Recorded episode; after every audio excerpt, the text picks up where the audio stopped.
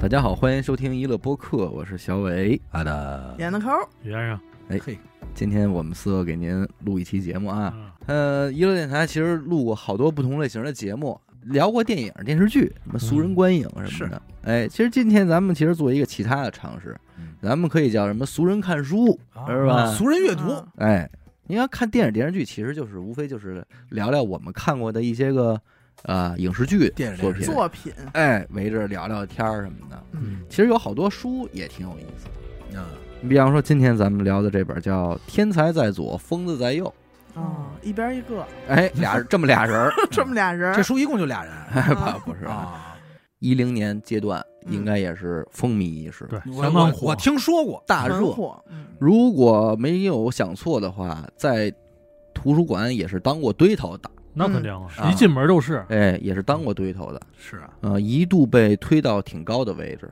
但是时隔呃十多年了啊，嗯一轮过去了，嗯，这书争议不小，哟，嗯对，而且也呈现出了褒贬不一的这么一种形态。嗯哦，两哎极分化挺严重呃，具体怎么评价的呢？咱们这会儿别说，嗯咱们先聊聊。聊完之后，最后总结的时候，咱们再把这些评价说了。要不然要开头说呀，我估计会影响大家这种体验嗯啊。这作者啊叫高明，姓高，啊高低的高，明是左边一个金属牌，右边一个姓名的名。哦啊嗯座右铭的铭，高明，北京人，北京的八零后啊，啊，写了这么一本书，不容易啊，这个畅销书。他这本书啊，不像是一本普通的小说似的，从从头到尾怎么剧情什么的，嗯，它更偏向是一种纪实的一种状态。嗯，嗯说高明这个人啊，先后采访了几百位这个精神病人，嗯哦，也记住就是咱们常人评价说疯子，嗯这人疯了。他对这好几百个这疯子进行了这个采采访，访走访调查，哦全程录音，把他和这些疯子的对话给录下来了。哦那这书挺有意思的呀，每个疯子的对话呢，是一个咱就说是一个小章节，嗯啊，哦小故事，哎，而全书呢是以四十八个章节，你可以理解为说他跟四十八个疯子对过话，哦，嗯哎，他来记录这些跟疯子对话，对话的形式来告诉你这疯子眼里这世界是怎么想的。哦嗯，他的思路、思维、一些对看法之类的，但是这书三它观既然叫天才在左，疯子在右，那咱也不难理解。嗯说白了就是通过一番对话之后，会让咱们这些个听者或者读者啊，对这个疯子他到底是一个疯子还是一个天才，产生了一些自我怀疑。嗯咱呢也不能都讲，挑点这个有意思的，行什么的，咱们说说。因为最有意思，咱留着付费讲， 咱拿人家书付费不合适啊。那咱留最有意思，留第二期讲，你是那个天才， 我肯定是你是那疯子呀？我天才，我因 为你是前疯子呀，因为我一直左撇子，我在左边呢嘛，但是你现在坐我右边，嗯你知道吗？你不能按位置论 他有些，他开头还说了一个比较冷幽默的一个东西， 啊，说这个曾经有一个这个研究人员啊，嗯啊就为了观察疯子，说大家治疗疯子其实挺难的，因为是啊，疯人他呈现的状态不一样，对五嗯花八门，不啊，有的认为是自己是哥伦布啊，嗯啊、有的幻想认为自己这是在爬山呢，其实就在炕上躺着呢，啊嗯什么样的都有。那你了解每一个，你就得对症下药嗯去治疗他，是走进他的世界，你你以他的视角看东西，你才能跟他真正的勾留起来，哎，对你才能成为他的好朋友，你才能治这个病吗？有这么一个精神病人，人家说了，整天什么都不干，就穿一身那黑雨衣，哦雨衣知道吧？哦穿着一身黑雨衣，你听那么吓人，打一伞，花伞，嗯，哦花儿伞、黑哎雨衣，就在那个院子那个潮湿的阴暗角落一蹲，就这么蹲着，你还什么都不干。嗯哦这个人人家人家医生就挺难，说这个要调查他怎么办呢？我跟他干一样的事儿，啊嗯哦，有意哎，思，我得跟他一块儿学待他着，对不对？没有任何暴力倾向。嗯，说你跟他跟着蹲着吧，来了这个护士男护士给架走了，人家走哦跟着你走，好但是乖嗯什么时候你放开他了，再回来，人拿着伞换上衣裳又蹲着来了。嗯，哎，专家过来了，说我跟人家一块儿蹲着，我到底要看看，因为别人跟他说话他都不答，嗯，说你干嘛呢？不回答你。嗯，哎，这么着，专家一块儿拿一伞跟他一块儿蹲着，就就这样啊，跟他蹲了一个礼拜。嗯哦你蹲哪儿我就蹲旁边儿，你蹲哪儿我就蹲旁边儿陪蹲嘛，陪蹲嗯。终于在一个礼拜以后，病人先开口了，说话了歪头问专家，凑到耳边啊，特小声悄悄说：“你也是蘑菇。”兄弟，咱这么 说啊，哎，你先跟我说啊，这书到底叫《天才走风灾》哦，啊还是叫《小学生笑话大全》？他他妈打香打他妈那会儿时候蹲着，我就觉得这味儿不对了。说你也是蘑菇啊，哎，我是说这花儿伞不对劲儿嘛，这听着那么耳熟哎吗？我脑子里涌现出好多精神病院的故事，那是笑话你知道 吗？什么什么拿着刀你追我，然后到那儿追到了，说该该你追我了。哎啊什么那个，别着急，我有钥匙， 哎，这么说啊，全想起来。我也再给你来一个，好我嘞也来一个，你呃品品。好嘞好嘞，说这有一精神病，哎说是说是杀人，为什么呀？说你知道一加一得几吗？哎，他得二啊，拿着刀追，说为什么杀我呀？说因为你丫知道太 多了，这能来吗？真张嘴就来，冷，但实际上你说我们今天在看这本书，你就会发现其实有好多的这个 UP 主、嗯，视频 UP 主、啊科幻 UP 主，他们好多内容来源啊或者说思路的启发，跟这本书有挺大的关系。就是一灵感些观点，包括，对，可能有点对得上，毕竟它是十多年前的东西了嘛。是它每一个章节都很简单，就是他一进门把录音笔放在这儿，开始跟这个精神病说话。你看，它其中有一个章节叫“苹果的味道”，这是怎么回事呢？说这个病人被警察发现的时候，他已经失踪了快一个月了，有找不着这人了，家人也联系不上，亲戚朋友也找不着他。啊，等到警察撞给他们家房门的时候，发现这人全身光着眼子，坐在地上，特别迷茫的看着冲进来的人。几天之后，咱们这个作者就出现在他面前，说聊聊，吧。先是这病人说话，说我呀，他们都觉得我有病，我听他们这么说，我真的我觉得太太好太笑太好笑了。说但是的确是我不对啊，我本来说出差一周，结果我没反应过来，我其实走了一个月，这一点让他们误嗯会了。那条理清晰啊。嗯，我其实我一直都在家来着。作者问他说：“那你在家你都干嘛呀？”这病人说：“那我如果说我什么都没干，你信吗？”说你什么都没干，他说我看上去什么都没干，但实际上我大脑挺忙的。啊，想东西想事儿呢。思考，嗯，他说我一直在我释放我这个精神世界这些东西。哦，冥想那那一呃就是块，对，说你是只打坐吧？嗯，不不太一样。嗯，说我我不觉着我这叫打坐啊什么的，我说不清楚。不过我从几年前我就开始这么玩了。哦，他说我原来啊无意中看了这个达摩面壁九年参禅这事儿，嗯啊我就很好奇，那九年他都干嘛了呢？啊，一口气儿山洞里坐这么多年，他到底能领悟什么？你们不好奇吗？嗯，嗯好奇啊。我很好奇呀、嗯那怎么能知道啊？我也来来吧，我跟他一块儿呗哦，啊我也来打坐哎呗。我也来这个。呃，那你信禅宗是吧？说我我不信，我就是想试试他到底能怎么回事儿。而且不光是说达摩呀，你咱小说里老说闭关修炼，一嗯出来就御剑就飞行了，这对个对对修仙嘛。啊，说看来这事儿有那自有个，儿待着怎么那么好啊？哎，对，他说，所以从四年前开始我就弄这事儿了。来这个，一开始啊，没那么久，第一次我就选了四天休年假那会儿，我事先在家里准备好了水嗯和好多大白馒 头，然后跟我爸我妈说了，说我出差了，别过来，不在家别别找我，嗯我就把手机给关了，电话线拔了，嗯门锁好，电闸我也给拉了。嚯家哎伙，呦，我要彻底的断绝跟外界的联系，也不要任何科技这种东西，不看报纸，不看书，不做任何事儿。渴了我就喝口水，饿了我就吃这个没有任何味道这个馒头，嗯咬一口。我不管时间几点，就不哦强迫自己，不强迫自己，困，了睡，嗯，呃，睡醒了我就起，起来就这么待着，也不穿衣服。他说就这么干啊。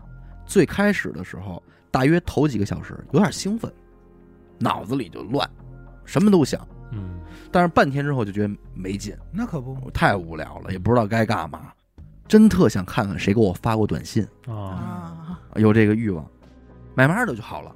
然后再往后呢，这脑子里就开始想别的事儿，都是些特无聊的，有什么时候我小时候我爸我妈打我多狠啊，有的没的那种东西。到了第二天呢，这种事儿就不想了，哦脑子里干净了吧，反而会想各种美食的味道，嗯馋了，馋了。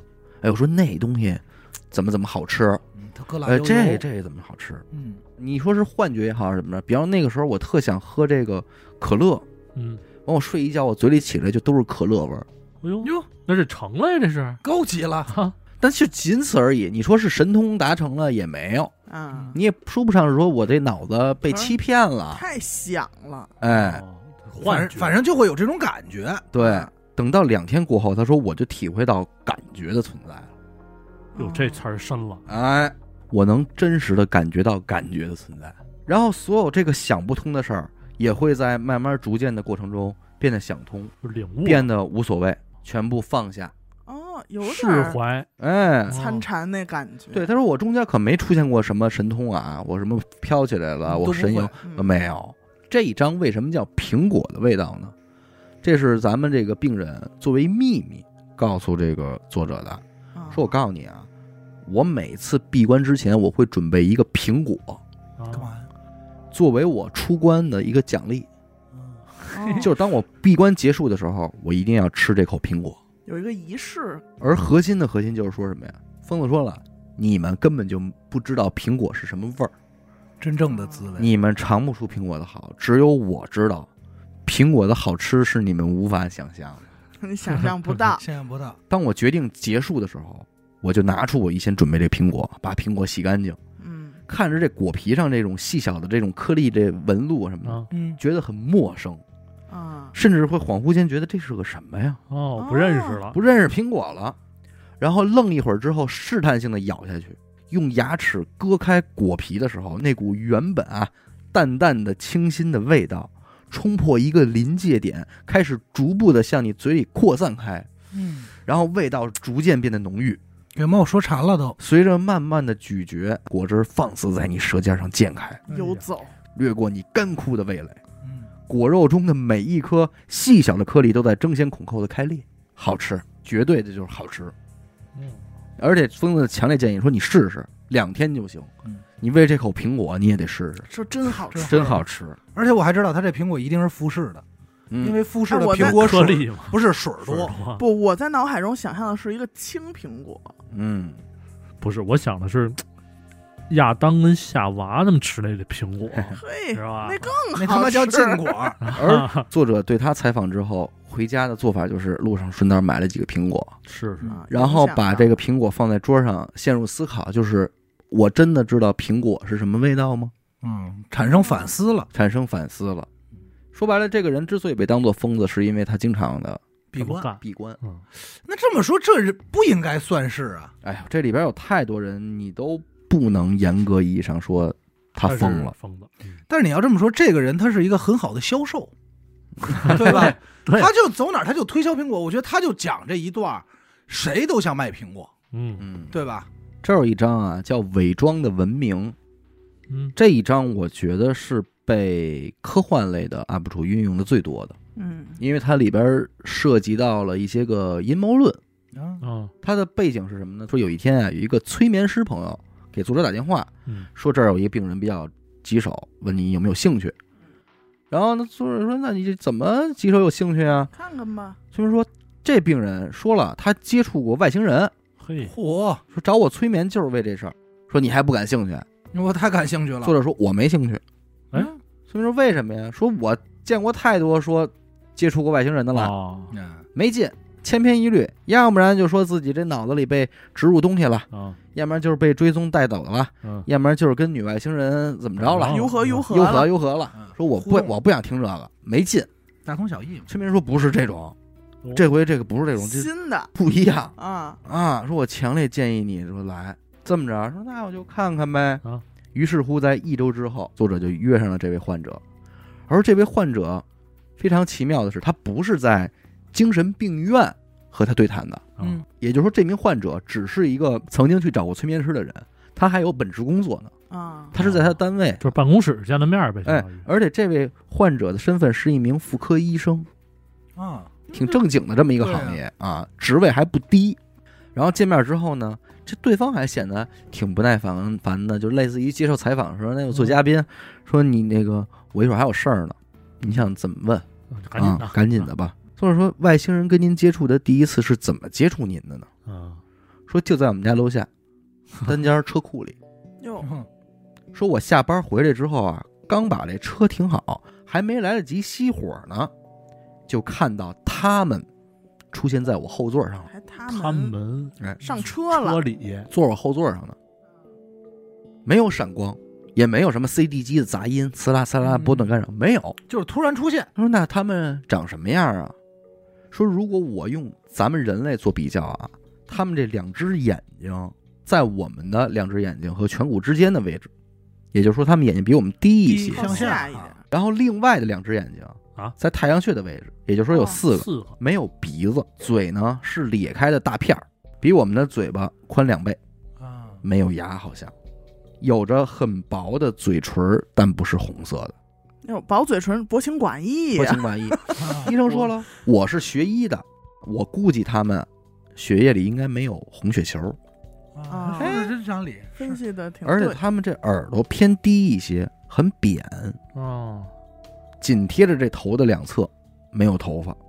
那我听这描述有点像俩塔嘛贴一块儿了，哎，肩膀很宽，也有五根手指头，但嗯是是他们那手指头跟咱不一样，你知道吧？他们那好像没有骨骼，是可以软的任意的前后弯曲哦的是，哦有点像蛤蟆、啊水母青蛙那种。嗯不怕您笑话，虽然我是学医的，但是鬼怪那类的还是比较新的。啊哎，可能老听这个灵异特辑什么的。嗯，我当时以为这是勾魂的鬼，哎，缓过身来，我就赶紧要开门要逃跑，嗯但是车门打不开了。哟紧接着我就听到一个类似电子装置的这种声音，让我安静。说你别说话啊！他说紧接着他们就把一个什么东西扣在我脖子上了，然后我也喊不出来，但也不能动，只是感觉这个身体没有知觉了，嗯嘴能张，说不了话。嗯，他们也没有直接碰我，带走我的办法呢是把我装进一个类似于大塑料袋儿的东西哼，但是那个东西绝对不是塑料袋儿，因为我的头撞上去是硬的，嗯，可是他们在外边拿是软的。嘿，他说我一一阵慌乱啊，嗯然后我可能就坐在一个什么仪器里了，我能够通过这个眼睛看到窗外有一个窗户，嗯窗外就是大半个地球，哟，哎，这就出去了，出去了。说其实按今天现在想挺漂亮，但是彼时彼刻我想不了这事儿，害怕我呀，害怕呀。嗯对嗯然后呢，这几个外星人就拿到拿一个东西，咱们就类似于翻译机的东西吧。这帮外星人就开始给他讲故事了，嗯哟哦阴谋论也就正式出现了。讲故事说你们地球现有的这个文明啊嗯，是假的，哦，家里是做出的样子。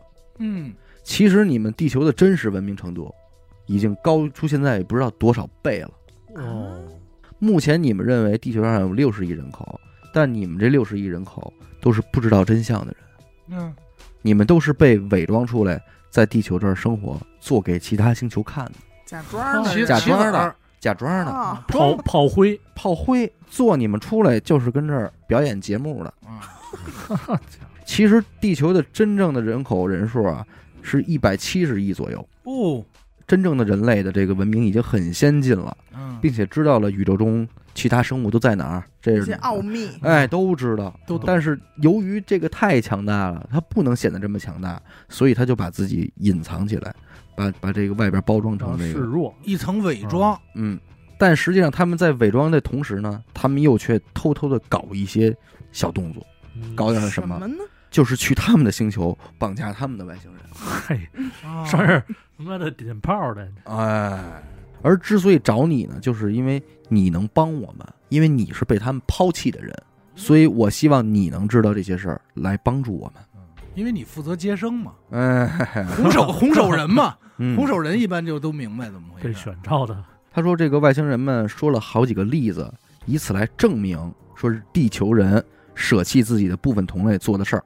哦，比如两次世界大战，哦比如各类的疾病，包括什么大西洲的沉没，哦大西洲说白了还有一块陆地，他们给假装给弄沉没了。就是想减少点人口我，没明白想了到，高那度文明，那肯定也包括了这次新冠，嗯，嗯，是？吧？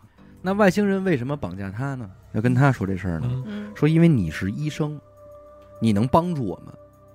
真正的地球人，他也会安插一部分卧底哦嗯在表面这六十亿人里边儿生活，哦就是监视嘛，哎，还是监视也好啊，还是调查是怎么着打的，探在控制啊。嗯他们呢是有这个特点的。你是医生，你能接触到这个不同的人类，嗯所以希望你在接触到以后，你详细的做一做记录，帮我们找着这帮些我们真正的地球人找一下。哎，就这事儿。啊。说完就给他送回来了。那他找着了吗？他没找着，他说我没发现。他还事事后还真的去尝试着说，我看看。 说努努力帮啊，忙因找为找他这妇个科医生嘛，不光是新生儿啊，还是妇女啊什么的，他都还都测接测触觉得了都没什么区别。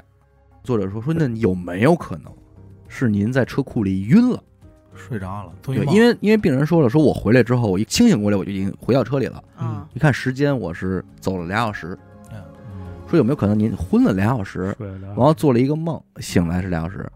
他说没有可能，因为回到车里的时候，我的车还是在着着火的状态，而我们家这个地库是单间儿的车库，嗯，嗯，这个车在地库里着了两个小时，我如果睡觉的话，我肯定被堵死了。啊，一氧化碳中毒，嗯嗯，所以我肯定是没有这个什么的。所以后来我才去找的这个催眠师，催眠师才让你来见的我。他想更了解一下当时这个情况。嗯，这等于说是外星人，那他这确实跟那几类接触不一样，这等于嗯外星人告诉了你的来，就是你们这个地球的来历。来历真怎么实怎么的回事儿情况。哎呀，那他现在应该还在努力的寻找中哈。你看他但是接受要接受采访的时候，他也挺不耐烦的，嗯，快点问吧，问完赶紧，我还下班呢。嗯，对对，但是你不管怎么说，他他他是你说是他梦也好还是怎么着，但是他这个我觉得你要正常编你还不好编呢。对，而且如果他是说谎，他肯定是，哎，我给您画一下那人吧，哎对，哎，他起码得就是越有鼻子往有越眼儿往。真的说越好我。说这这我画不了这个，嗯。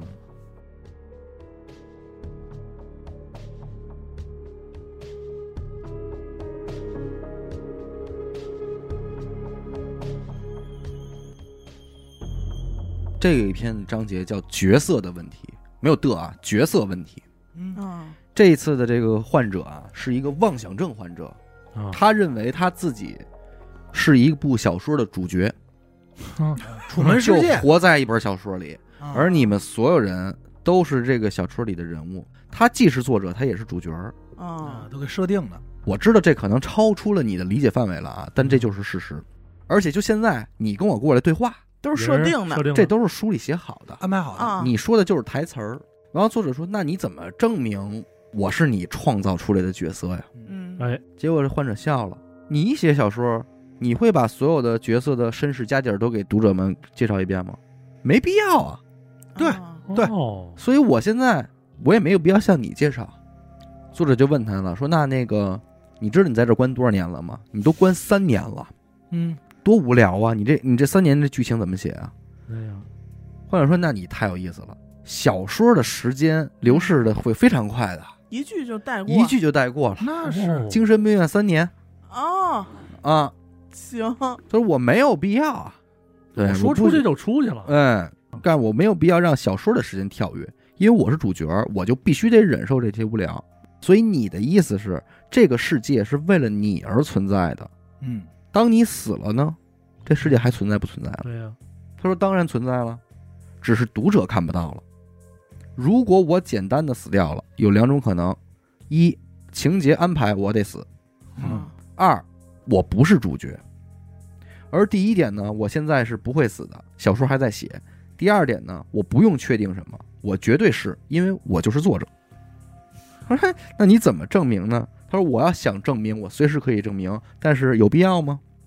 嗯你呀，车轱辘话这给我说说晕了啊！啊。”说从我的角度来说，证明本身就很可笑，除非我觉得有必要。非得证明的话呢，可以，你现在可以试试来杀我，你杀不死 我。你现在要是杀我， 你门外的医生会来制止你。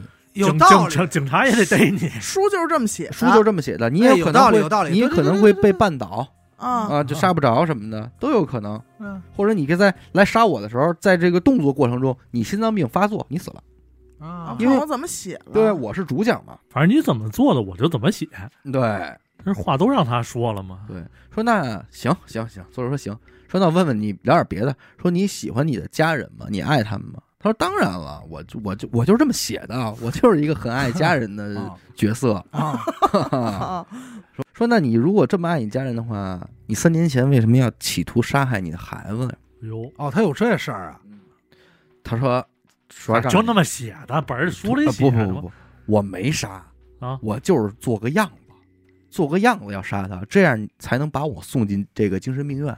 那剧情安排，啊啊，这是剧情安排。哎，我的目的是来进到这个嗯精神病院。说，那你你要假装这么做，你为什么来这儿啊？嗯嗯，因为我觉得吧，如果太平常的生活，对读者看来是一本流水账，没有意思。没有波我澜。必须得安排这种情节的起伏，嗯，我才能行。反正就是在跟他对话的过程中，无论作者提出怎样的疑问，他都能以这个作者也好，小说的这个逻辑给他套进去。嗯，总之就是一切都是在我掌控之中的。嗯就他妈愣说，啊、我就是这个小说的作者，我就在写，我就是这个角色，我就是主角，我就是在这么玩儿。嗯至于发生的所有的事儿，都是角色的问题。最后这个谈话呢，也就无疾而终了。嗯因为你也问不出什么了。对，在这次谈话结束之后啊，作者又去过两次，都是天南海北的瞎聊，因为毕竟已经大概其了解他的情况了嘛。嗯，大概半年多的时间，听说他有所好转，出院观察了，痊愈正了。正常了吗？哎，然后在这个患者出院的那天呢，作者又正好在这个医院碰见了，碰见了，送送呗，哎，俩人哎一看这患者精神面貌真的挺好的，在跟主治医生谈笑风生啊，嗯嗯什么什么什么的，就非常正常。患者要离开这个医院的时候，临走的时候，嗯，来了？他漫不经心的走到作者的旁边，嗯说：“还记得咱们俩第一次见面的那个桌子吗？嗯，啊，去看看桌子的背面。”说完，狡猾的一笑就走了。当时那个房间的桌子其实已经被挪走了嗯，但是作者不行啊，必须得找这个对，桌太子，好好奇了啊，费了很大的劲才找到了他们第一次会面时候用的那张桌子。啊他赶紧趴在桌子底下看了一眼，上面有很多被指甲抠过的那个划痕，然后依稀能从这个划痕中辨别出歪歪扭扭的几个字儿，说什么呀？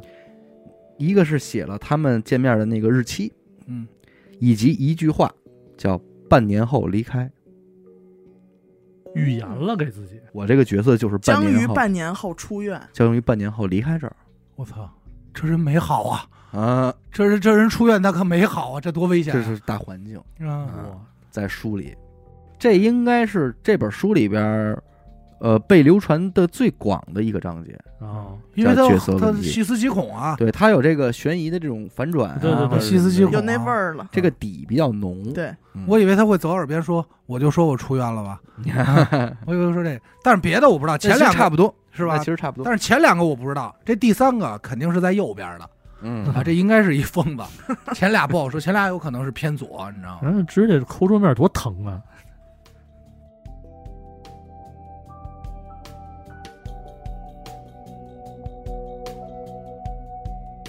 接下来这一篇叫《飞禽走兽》，这一天是他被应邀来去见你的一个大概十九岁的一小姑娘。啊，嗯说这个小姑娘看上去其实还不错，挺好看的，而且整个的样子呢非常的纯真、单纯，少女，长发披肩，对这个世界感觉充满了好奇。那真是不作者一进去给作者看害臊了。哎啊说：“哎呦，看我我脸上有什么东西吗？”因为人家那女孩以那种嘖东西一直在凝视他的脸，他说：“是不是我脸上有什么东西啊明白明白，？”他说：“没没没没有。”说：“你脸上什么都没有。”说：“那你为什么要这么看我呀嗯，？”他说：“我觉得特有意思，因为我第一次看见蜘蛛会说话。啊，蜘蛛蜘蛛，六条腿那蜘蛛，嗯，等于说他看到的作者是一个蜘蜘蛛，蛛，嗯哦，作者就给说懵了，说：‘啊、那那个是你是觉得我长得像蜘蛛吗？’是啊啊他，不对是，啊他不是，你就是蜘蛛。”就是啊还这得是骂人不对？这骂人啊你这就咱是说这蜘蛛，对，这也有梗，说啊你说是蜘蛛还是说你是那个蜘蛛？给作者就说懵了，赶紧低头就看这女孩的病历啊，发现写的叫她有这个臆想症。但是这女孩马上就报道歉了，说我我不好意思啊，我不是骂你嗯，我没有恶意，但我真的是第一回见着蜘蛛这还这么说，啊、认定了，对，说你刚进去的时候你吓我一跳，我都有点害怕。嗯，但是等你关门的时候，你做那个动作，我觉得还挺逗的。但是我第一次见着一个蜘蛛把自己的所有的爪子安排的井井有条，还用那个腿儿关门什么的。 然后作者一听说，哦，所以我在你看来是一个蜘蛛，对吗？他嗯说是，但是我没有贬义的意思。说你们都觉得我有病，可是我没病。我只是能看到你们看不到的东西。对他说我就是能把人看成动物，哦，是每一个人吗？他说对。他说那都是蜘蛛吗？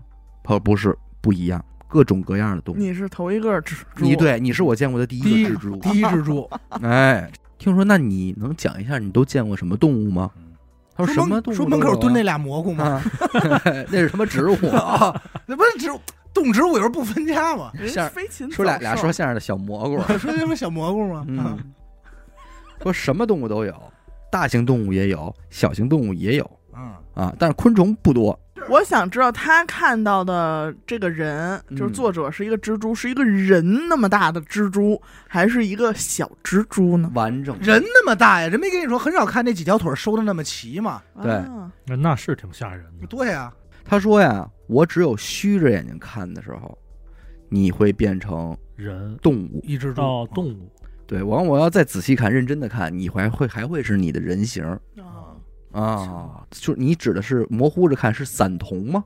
啊！啊，是散瞳吗好？家伙，那女孩很显然没听过这词儿，说那可能是吧，我不熟悉你的说法，反正我就叫模糊之看。就跟那个好多图片让你看三 D 的那个，嗯，那个就是要用她说我很小的时候就开始这样了，但是也因为这些事儿啊，惹过不少麻烦。是她说我们小学时候有一个老师，模糊着看呢是一个翻鼻孔的大猩猩，啊，哎，他上课挠后脑勺的时候，我觉得太逗了，但是他还老喜欢挠，嗯，所以呢我就笑，我一笑呢老师就不高兴，可是就问我为什么笑。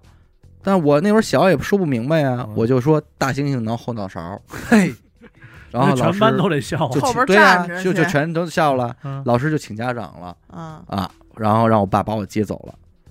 那你能告诉我你父母都是什么动物？对我现在就对很好奇这个，他他爸哦说我妈是只猫，我妈是猫。嗯对他跟我爸闹脾气的时候，他整个后背的毛都会炸起来，哦炸毛，哦，这都能看出来，背着耳朵特别凶。啊然后我爸呢是一种很大的鱼，那种鱼的具体品种我不太认识，我叫不上来，但是我在就是海洋馆里边也也会见过，动物世界里也看过，嗯，是那种大鱼。还他妈有海洋生物，哎，移动很慢。作者说：“那你看别人是动物，你自己是动物对，他照没照过镜子？你是什么动物？”他说：“我也是，我是一只鼹鼠，前后爪儿都是粉粉的，指甲都快成铲子了。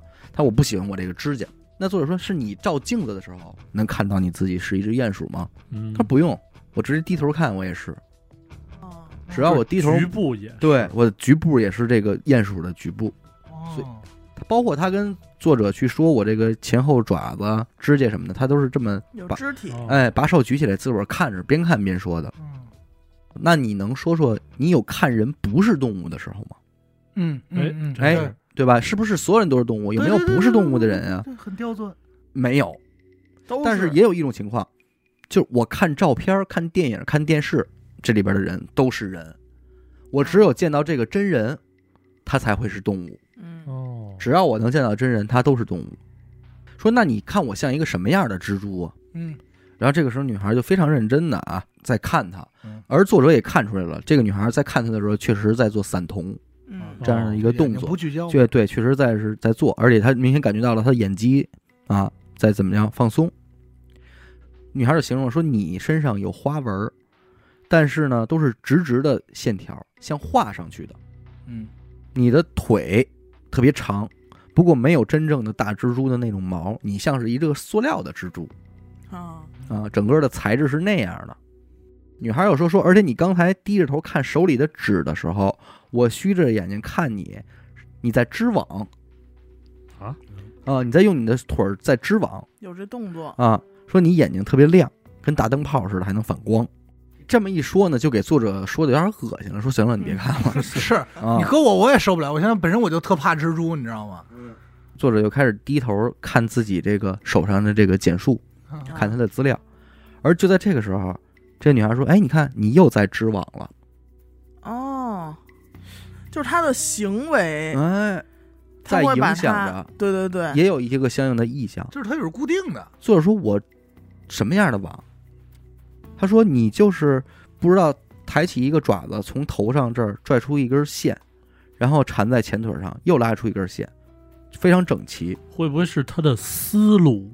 你说对了，对，还真作是者慢慢就感受到了说，哦，他只要一思考，这这个边女就孩儿等于就看见它织网就，看见他在织网，嗯原来是他在整理思路。嗯，我操，哦，那还真是有点儿因为你看他说他妈妈吵架，他想到这一点的时候，他就在测试着说，我再我再思考一下。啊，然后果然当他再一思考，那个女孩说：“你看，又知了。嗯，我操，这太吓人了！”嗯，就是他能印证这个事儿，你就很对，鸡皮疙瘩了。嗯，作者可能对他的总结就是说，我觉得他可能有一种比别人更特别的感觉一种能啊力，嗯，比别人更强烈的多的感觉。他看到的人类呢，能够直接映射到某种动物，应该是这么一种情况。那你说这东西，咱就往远往远了扯扯两句啊。嗯，你说他跟那个上一辈儿投胎的经历有关吗？啊没有，为什么说没关系呢？这个女孩儿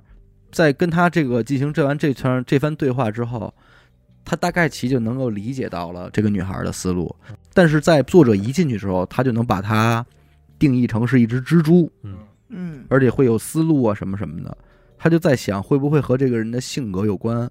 包括你看他，他觉得他妈妈是一只猫，嗯，嗯，但是作者在了解过，他妈就是一个会和猫的习性比较像的，有两面性的那种。哦就可能有的时候是很可爱的啊，有的时候会非常激烈的应激凶啊。然后他爸爸呢，确实是那种慢慢的、慢条斯理的那种、那种状态，所以他读到的东西其实是一样的。事后作者也是会也带着这个女孩见了几个她的同事，嗯，而女孩所描述出她看到的动物和作者平时对这个同事的性格的理解是一致吻的。合的，哦，他能从他能从外观映射动物的状态来反映出这个人的状态。啊我觉得是他是不是就是类似于按照星座似的，把这帮人给归类了？嗯就是一帮人属于蜘蛛这一块的，一帮人属于猫，嗯，这些性格呀、差不多嘛。但是他这一点里头有一点特别牛逼的是，他见这人哪怕第一面，对，马上他就能这动知物道就直接对出现了。对，他这个动物肯定映射着他的性格。那他是如何做到的？啊，对啊，哎，你看啊，这是照妖镜啊。作者最后说了写的一番话啊，说想着他的世界都是满街的老虎、喜鹊、狗熊、兔子，我觉得多少有点羡慕。嗯，最后呢，我没办法定义他有任何精神方面的疾病，你看，也不可能有，完全拜他开朗的性格所赐。不过呢，我告诉他不要对谁都说这件事儿，嗯，因为可能会给他带来不必要的麻烦嗯。但是我没有告诉他，我很向往他惊人的天赋嗯。大约两年后，一个学医的朋友告诉我，有一个生物的器官叫做鼻离器，他离鼻子的鼻，嗯离就是那篱个笆离，呃拉篱笆、拉爬篱地的的那个种爬地那个梨啊知道了鼻离器。很多动物身上呢都有这个器官，是一个特殊的感知器官。嗯，动物可以通过鼻离器来收集飘散在空气中的残留化学物质，从而判断对方的性别以及是否有威胁，嗯哦甚至可以用来追踪猎物、预知地震。这就是人们常说的动物所拥有的第六感。感知，人类呢，虽然还存在这个器官嗯，但是已经高度退化。而作者当时立刻就想到了他的自我描述：嗯鼹鼠，嗅觉远远强于视觉。嗯，也许它的比例器特别发达好吧。吧，这挺牛逼的。这应该，我觉得这应该属于超能力这一块的。是叫鼻离器吗？我们记得是离鼻，呃，确实大多数叫离鼻器，但是我手里拿这书实打实写的是鼻离器，呃所以咱就先不给它改了。呃鼻离，我觉得他是真是超能力，绝对属于超能力这块的。嗯，嗯，见过与没见过人，第一感知他都他都能批判出来这个人的性格，然后他的动作。所以你不能说他低头织网这件事儿是他思考好的，对，嗯，对吧？他就是这么感受到的。对嗯，同样属于蜘蛛属的人的话，这些人在思考的时候都在织网。不不过有的时候我不知道你们有没有这种感觉，就是某些长得像的人，就是你第一感觉就是可能我说哎他跟那谁谁挺像，但是就是他，然后他的性格其实跟你所谓那像的人多少有点像，嗯，就我不知道你们有没有这种感我受。当然有，但是你是说吧这个是一种先入为主的感觉呢，还是说怎么嗯自己样？的第六感，就是你嗯当他不是当你看见这个人两个人像的时候，你可能就直接把他往那儿带了，嗯嗯，，但是但确准实，不准不好说，准不准不好说。但有时候挺准的。但生活中有时候你会把某一类长相的人，因为我可能会就是会发现同一类，就比如我接触新的一个人的时候，然后我可能比如说举例子啊，看见一个人，我觉得他可能跟许梦有点像，嗯然后我就会觉得以我跟许梦交流的方式跟他交流就特别顺畅，嗯就会觉得哎，好像确实是，嗯，就是那种感受。然后有些人可能你觉得这人可能挺机门的，然后你接触确实是也是这种感受，还挺挺神奇。但是我高中的时候一直觉 得我们那个语文老师长得像一蒜，长得像瓣儿蒜，一瓣儿。那你这个比力气也还可以，是吧？啊你那植植物物我那块那为什么植会物觉得我们高中语文老师长得像我们那双拖鞋呢？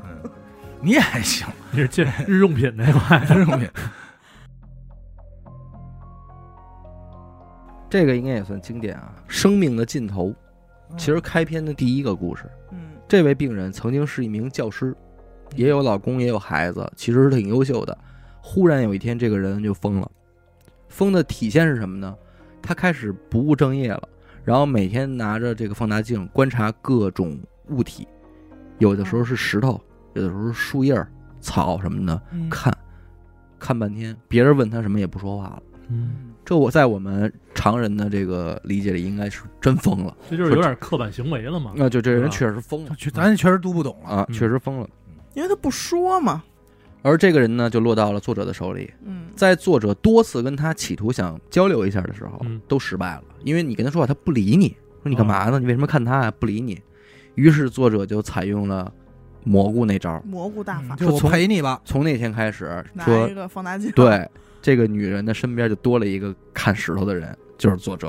啊，我一共陪这个女人看了大概十几天的时间嚯，其实这个过程非常难熬。是，十多天之后，终于这个女人率先向他说话了，嗯张嘴了，对，说你干嘛呢？啊，问他说你在干嘛呢嗯？作者非常兴奋，但是他为了掩饰住这种兴奋，就说：“我为什么告诉你啊？啊哎，装孙子，说你哎，说你干嘛呢？”那女的就没没接这茬，说：“你到底干嘛呢？”作者说：“我不告诉你。”完说完又继续看那草，假装兴致勃勃，看的特高兴。嗯啊，那女的一看他看的这么起劲儿，就凑过去也看了一眼，跟那草，然后说：“这个你这个啊没意思，我已经看过了，不好玩儿嗯。”说没什么大不了了，那边好多呢。作者说：“你怎么知道不好啊？你没看明白，我看这不一样。啊嘿，啊，哎，他他套妈，话儿，咱就不得不说，这点机灵劲儿全他妈用这儿了。你这得女想的着，一你下得就想着采访过多少个这种类型的对人了？嗯这女的一下好奇了，说：“你这怎么不一样啊？”作者说：“我不能告诉你，嗯，你要是告诉我他怎么不一样，我就告诉你我知道的。”哦，交换知识，上套了，说话算数啊！说行，这个作者说说你看这草尖儿这儿吊着一个虫子嗯，啊，所以这根草有点蔫儿了，其实是虫子吃的。其实说白了就是说了一个事实无聊的事无儿聊的事事儿儿嘛嘛。女的说这有什么呀？没劲说你这这这这不算什么，那你知道什么呀？啊！我都告诉你了，啊，你知道什么了不起的呀？女的说我知道的事儿可是太了不起了。哟，还没有人发现呢。说你这个呀，太低太低级了，嗯不算高级生命。所以说，那什么是高级生命啊？嗯，说完，这女的就盘腿坐地下了，那意思就是她要开说了，来听吧，我给你哎讲，听我给你说吧。啊要开书了，你知道咱们是人吧？你不清楚了。啊嗯我可能是蜘蛛，啊这嗯咱们现在是就人不吧瞬间不知这道了，这清楚啊，啊，我开始觉得没什么，嗯后来我发现人不够高级。嗯，嗯为什么好多科学家都在找类似地球的星球？为什么找类似咱们的生物呢？对呀，也许那个星球的生物是机器人呢，嗯，也许他们都是在硅元素基础上建立的生命啊。啊，变形金刚什么的，你知道人是什么基础上建立的生命吗？就问作者，嗯，看作者说我知道碳元素呗。嘿，说你还知道还懂挺懂点点儿儿懂点儿，懂点儿啊碳基生物还懂懂，懂点啊啊，那我嗯跟你说说吧，一开始我觉得科学家太傻了，为什么要找跟咱们一样的？后来我想明白了，科学家们啊不笨。如果那个生物上的外星人跟人类不一样，啊，假如外星人不呼吸氧气，也不吃什么碳水之类的，嗯，他吃硫酸，吃塑料，那跟我们就很难沟通了。是所以科学家们不笨，他们是先找到跟地球类似的环境，嗯大家都吸氧气，都喝水，吃大白菜，这样才有这个共同点，才能沟通。然后这个时候，作者说：“这也算你的发现嗯，啊？”他说：“这没意思那呀。”打有狗那年就知道这事儿啊，他说：“那不是。”而我想的是，既然生命有这么多的形式，那也许我们身边的一些东西就是生命啊。嗯，只是我们不知道它的生命是什么形式罢了，所以我才开始研究它们。我要在地球上找到新的生命形式。哦，哎，什么怎么讲新的生命都不是新物种的事儿，是生命形式，对，说那您都发现什么生命了吗？女的说蚂蚁知道吧，听说过那就是跟我们不一样的形式。作者说：“呸，小孩都知道蚂蚁是昆虫，对啊嗯但是大家不知道的是，其实蚂蚁是细胞，嗯啊，啊，这怎么讲？其实蚂蚁都是一种生命的细胞。我这儿给它们命名叫做松散生命。蚂蚁的蚁后就是大脑，兵蚁就是身体的防卫组织，工蚁就是都是细胞，也是嘴，也是手，用来找食物的，嗯用来传递的，维持大脑的。哦，模块化的，说你养过蚂蚁吗？没养过吧？你养几只蚂蚁，它们没几天就得死。就算你每天给它们吃的，它也得死，因为它们失去大脑的指挥了。啊，哦，你切必断须联得系了你必须得养好多只，它们才能活。就跟取下取下一片人体组织搁这儿，它不能活啊是一样的。嗯散的那种，对就是所以蚂蚁单独的几只蚂蚁，它就是它就是一些个碎片。说到这儿呢，就给作者说的这个有点兴趣了。为了勾引他，他就是说就这点东西啊，没劲，老他妈跟人耍心眼子，耍心眼儿。那女的说了，说可不止这点儿，石头可能也是生命，只嗯是形式不一样。哎，咱们老觉得生命就得有胳膊有腿，啊，会得动，其实石头是另外一种生命。你看着它它不动，其实它也动，怎么动啊？只是动得太慢了，啊，慢到我们感觉不到。哦，它的动是被动的，风吹呀、水冲啊，动物踢了一下，它都能动，但是石头不愿意动。懒，哎，因为它们乱动会死，石头会死？啊石头怎么能算死呢？，对呀，磨损啊，对对对对对，石头磨没了就死了大石头磨成小沙子儿啊。，说那你得先证明这石头是生命，它才能证明石头死对啊。嗯，石头磨损了掉下来的渣子，可能是土，可能是沙。地球就是这些组成的呀。土里的这养分能种出粮食来，能种出菜来。所以说，土和沙能滋养这个菜，就证明它有养分，所以它就是生命。大脑还就是肉呢，它怎么能有思维呢？嘿，后边这句好像不是前头那一句啊，其实我觉得有点胡他妈说，嗯、但是后头这句确实给你问不会，对呀，对吧？ 大脑是肉，怎么有的思维？啊嗯，前头我觉得垃圾，后头这句神奇了你神奇了吧？作者也愣了，啊！是不说话了，不知道了吧？说不上上来了吧？聚在一起就是生命，人是蚂蚁组成的这个松散生命，石头也一样，沙子、土堆什么的都是，它们只要聚在一起，它们就有思维，就是生命。嗯，在石头看来啊，人家也不认为我们是生命，因为我们动得太哎快了，哦，石头看不见我们。刷刷刷刷刷，哼我们是以两种不同的生命形式活在在地球上。同一个活在同一片土地，对，在我们看来，石头是死个台儿的，一动不动的。嗯，那是因为我们很快，嗯，而石头的他们很慢，嗯，嗯，所以石头也不觉着我们是生命。咱们拿石头盖房，几百年以后房塌了，对于石头来说，可能就是不到一秒钟发生的事儿，对，它太无感了。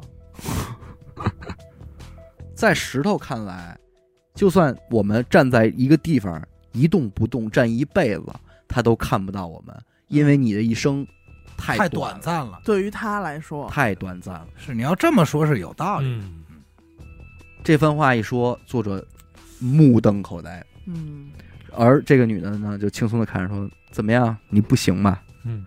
而我在做什么呢？我现在要做的就是想办法和这些石头沟通。还有对话，哎，研究完这个，我还要再去找找看有没有像看人类像石头一样的生物，就比我们还快，还还快快。他研究两个极端嘛，嗯，一个是石头，是比我们慢无数倍的；嗯，还有一个就是能把我快们参照成石头一样快的。嗯，也许就在我们眼前，但是我们真看不到。说完，女孩继续蹲在一块石头上看起来了。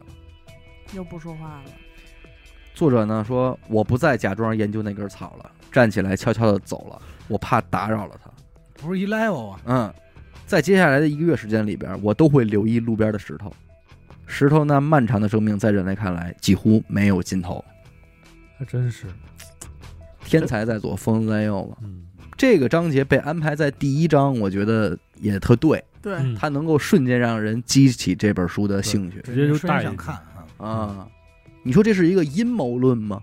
他不是他也没想给人讲什么嘛，他就是自己就是他他的一种理论，对，这是他一个的发理现论。嗯，就是而这种理论确实能够激发你对这个所有事物的一个重新思考思考嗯思考。其实浮游的一生就很短，嗯，对，朝生夕死吧，就是这个一蛾天子。这不都是吗？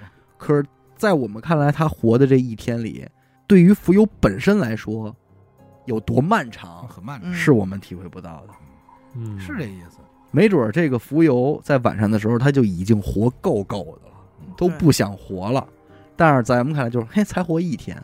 嗯，对于石头来说也一样啊，石头看咱们就是说什么东西，什么都过去了什。么东西过来他了，可能根本就看不见。嗯看不见，你们太快了。对。然后你们还觉得自己特满意，哎呦，你还长寿一百年，长寿，那你活不过石头啊，对吧好不好生命的尽头，生命的尽头。没准活得最快的是空气，空气没准也是一个生命。哎，你这个思路打开的很清晰啊。嗯，麦克风也是，咱们现在哎我跟他一无块儿时无时无刻不吸入一些生这命之根 麦克风本来就是，因为这根麦克风我起过名儿，它叫肥欧 娜，它是我哎专属突然的。想起来说，人吸氧气是会中毒的，哦，吸个一百年左右就会中毒而死，你这是，嗯，对，嗯是不是这么回事儿吧？嗯氧化嘛，把人都氧化了。其实这本书吧，我在这儿这么以这种方式给大家讲，我只能是捡着一些关键词捋着顺序讲，嗯对远不及个人逐字逐句的看，去就是那分种析，震撼感。对啊的那种震撼感，因为它能够描绘的更加的详细详细和真切。嗯，而咱们这儿只能是一笔带过嗯。所以，如果你认真的看完每一个篇章的时候，其实能得到的侧面启发是非常多的。明白嗯明白。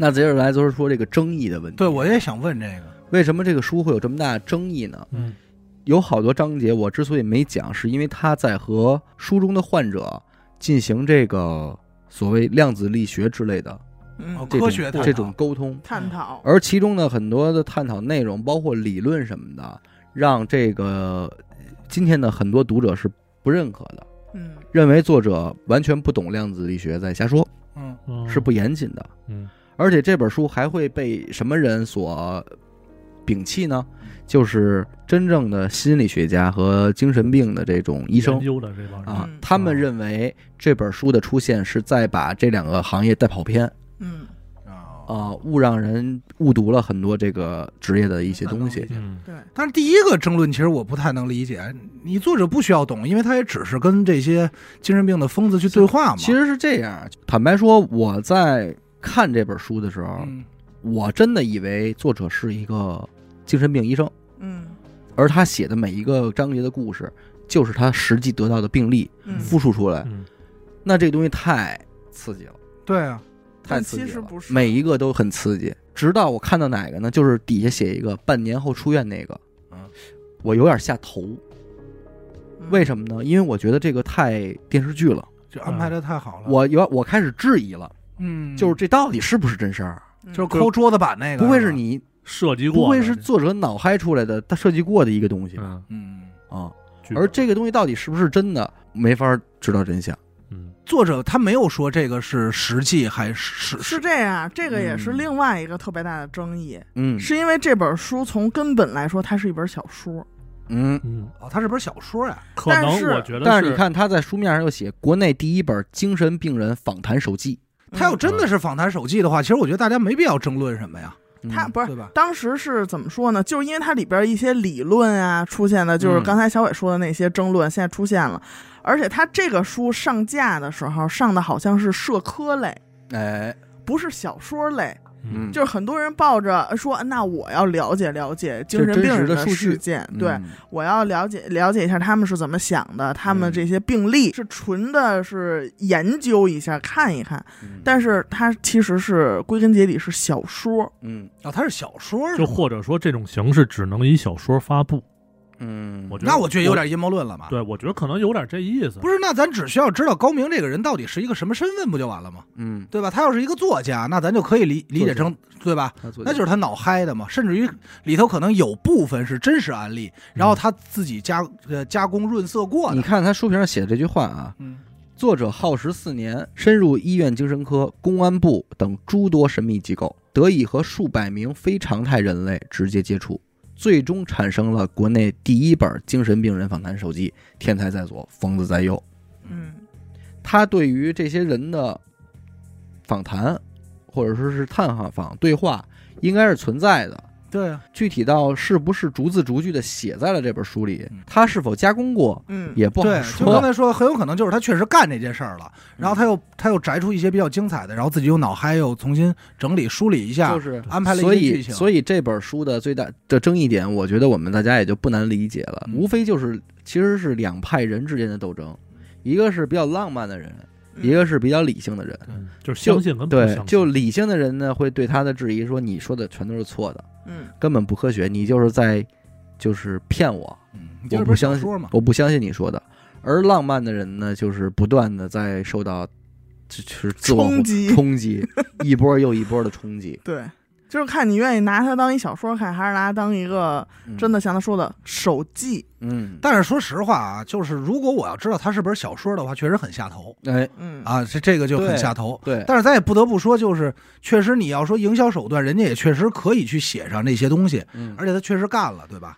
但如果这本书叫嗯，我有一个想法呢， 嗯，呃不，畅销了。不好卖，不不畅销了，但是实际上事儿是一样的。比方说，那就直接就是上来就那女的给你讲石头这事儿，不是？那这那你完全为什么不说这本书就叫脑洞呢？嗯，脑洞啊也就可以对，吧别人的脑洞，嗯，对吧？嗯你就听听这些世界上千奇百怪的人，嗯然后他们是怎么认知和理解这个世界的，嗯，其实也很好。但这里还是一点。到底是手记还是小说？嗯小说是我们阅读了你个人的脑洞，嗯你作者自己的脑洞嗯，但是我们其实更想看的是真的千奇百怪，其他别人的脑洞，嗯嗯对吧？因为没有人去讨论这里这些人说的话是否对，嗯你会在意他这石头是不是真的，他就是生命，嗯，这人就真的能看人是蜘蛛，这不重要，嗯嗯，他是不是小说不重要，你只想知道哦，他原来是这么认知这个世界的，会让你觉得哦，也能还能这么想，就是所以说这个方面嘛，就是一一部分的评价是围绕书中内容的，嗯，一部分呢评价呢是围绕这个作者的目的初衷的，呃目的书中是书以外的东西的。嗯啊，也造成了这本书的就是一个巨大的争议。但实际上呢，我觉得，呃，它其中有百分之八十的篇章还是能让我有这种冲击感的。嗯所以我觉得就是甭管怎么着啊，就刚才听你讲，因为我确实没看过，我觉得还是一本挺好的书，脑洞嘛嗯，就是给你一些开发脑洞。尤其是我觉得可能啊，咱这儿开玩笑说，就是某一些呃创作类工作者看完这些东西，可能给到的冲击会更多，嗯因为他可能会。更飞一点。啊，就更飞一嗯点，对想象的东西、想象的空间会更广，不会局限于很多东西。确实，在开脑洞方面是有对，有帮有帮助的。助的，我觉得挺好的。呃，唯一有尴尬的点就是，你到底是以什么角度去看的？对对对，到底是拿这种所谓的社科，还是说科幻？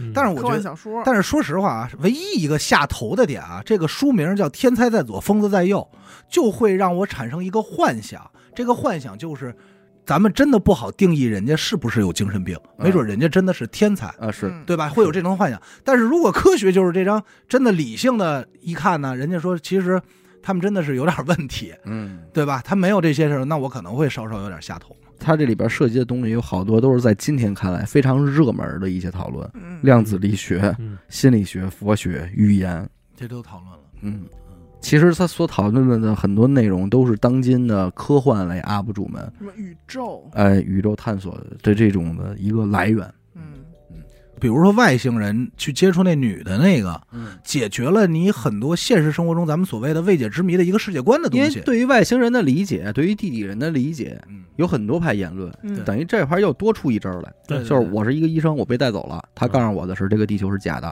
是伪装的文明，嗯我们还有真实的文明安插在我们这些人里。其实还有好多什么所谓什么古书记载说这边神书或禁书，嗯我也具具体记不住名啊。他那个大概意思就是说，这个人在无意识的情况下写了本书，嗯这本书最后告诉你什么内容呢？就告诉你这世界到底是怎么回事儿。嗯它是那种不能说它是小说或者什么对，它就告诉你人是怎么来的，最早是几块大陆，怎么怎么样，解这些历史是什么，它是那种东西。嗯然后你一看完也特别震撼，你觉得我操嗯，他这么说似乎能解释得通现在你不理解的事儿。嗯嗯，那我觉得这也是一个挺牛逼的东西。就因为是古书，所以大家不会去正经这事儿。对，但是你作为一个八零后嗯，写了这么一本书，这就是问题了。对嗯，你凭什么写出来？你为什么能写出来？你写出来你要干嘛？ 嗯，你干嘛？你这是吧这就你根本你你你开脑洞嘛，反正这书，我觉得咱们不用做什么评价，对哎，大家伙儿爱怎么认为怎么认为，嗯，对对吧？只不过其中呢有一些东西，我觉得当个睡前读物什么的也挺好玩的嗯啊。有但是兴趣的但是人可以去买一本看对看，但是说完，其实我特别能理解，很多人可能会把它放为什么地摊文学那一类，嗯，是吧？对，说民科、啊，地摊伪文科学，啊学、地摊文学嗯，对为了博，眼球儿怎么这怎个么哎样，哎哎，对对对对， 也挺好的，嗯，大家也没必要那么认哎真，怎么都行，怎么都行，是吧？感谢您收听一乐播客，我们的节目呢会在每周一和周四的零点进行更新。如果您想加入我们的微信听众群，又或者是寻求商务合作的话，那么请您关注我们的微信公众号“一乐播客”，我是小伟，好的，演的抠，学生，我们下期再见。拜拜拜拜拜拜。